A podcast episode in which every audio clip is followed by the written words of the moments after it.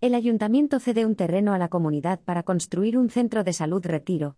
El Ayuntamiento de Madrid cederá a la comunidad un solar de 1.470 metros cuadrados, con una edificabilidad de 1.800 metros cuadrados, para la construcción de un nuevo centro de salud en el distrito de Retiro, concretamente entre las calles de Valderribas y Granada. Durante una visita a la parcela, la vicealcaldesa de Madrid, Begoña Villacís ha explicado que desde el consistorio ya se han realizado todos los trámites para que en este solar, ubicado en la confluencia entre los barrios de Pacífico y Adelfas, pueda ir destinado a un centro de salud. Esperamos que la comunidad lo haga lo más rápido posible, ha subrayado.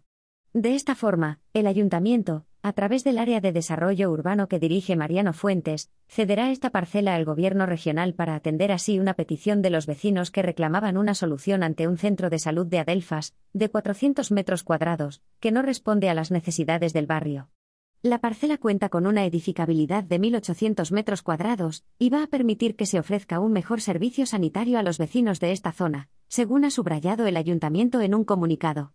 Entendemos lo importante que es que la Administración vaya con los tiempos de la sociedad civil, y que los ciudadanos no tengan que estar décadas reclamando equipamientos que son necesarios y para eso trabajamos, ha destacado la vicealcaldesa, que ha agradecido la implicación que tienen para conseguir cosas que mejoren su distrito.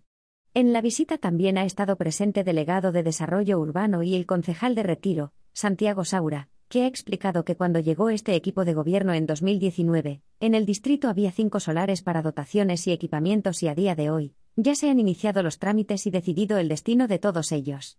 Así, ha destacado que, además de la parcela donde se construirá el centro de salud, en el pasaje de Oyuelo está a punto de finalizar la construcción de un edificio para la unidad de policía del distrito y la base del SAMUR, mientras que en la calle Tellez este año empezará la construcción de un centro de día.